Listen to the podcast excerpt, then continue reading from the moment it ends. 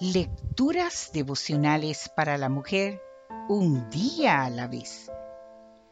Cortesía del Departamento de Comunicaciones de la Iglesia Adventista del Séptimo Día Gascue en la República Dominicana. En la voz de Noemi Arias. Hoy, martes 9 de junio. Si lo buscas, lo encuentras. Leemos en el libro de Jeremías, el capítulo 29, versículo 13. Me buscarán y me encontrarán, porque me buscarán de todo corazón. Blanca e Indalecio tenían seis hijos.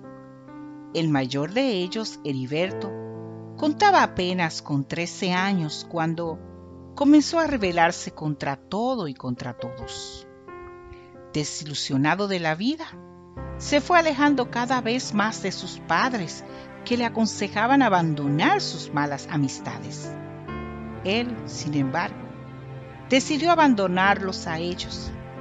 Recogió sus cosas a escondidas y se fue de la casa.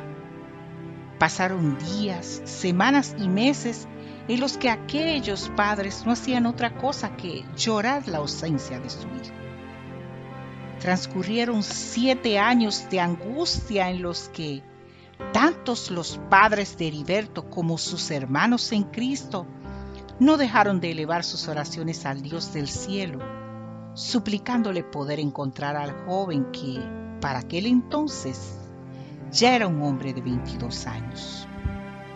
Un día, alguien llegó con la noticia de su paradero.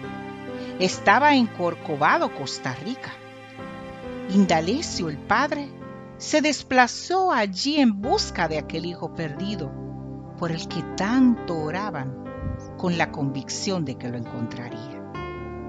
Se internó en la península de Osa, una zona de espeso bosque, pues le habían dicho que su hijo, a quien apodaban el gato viudo, había muerto en la montaña. La fe y las oraciones constantes de aquella familia mantenían a Indalecio con fuerza y esperanza.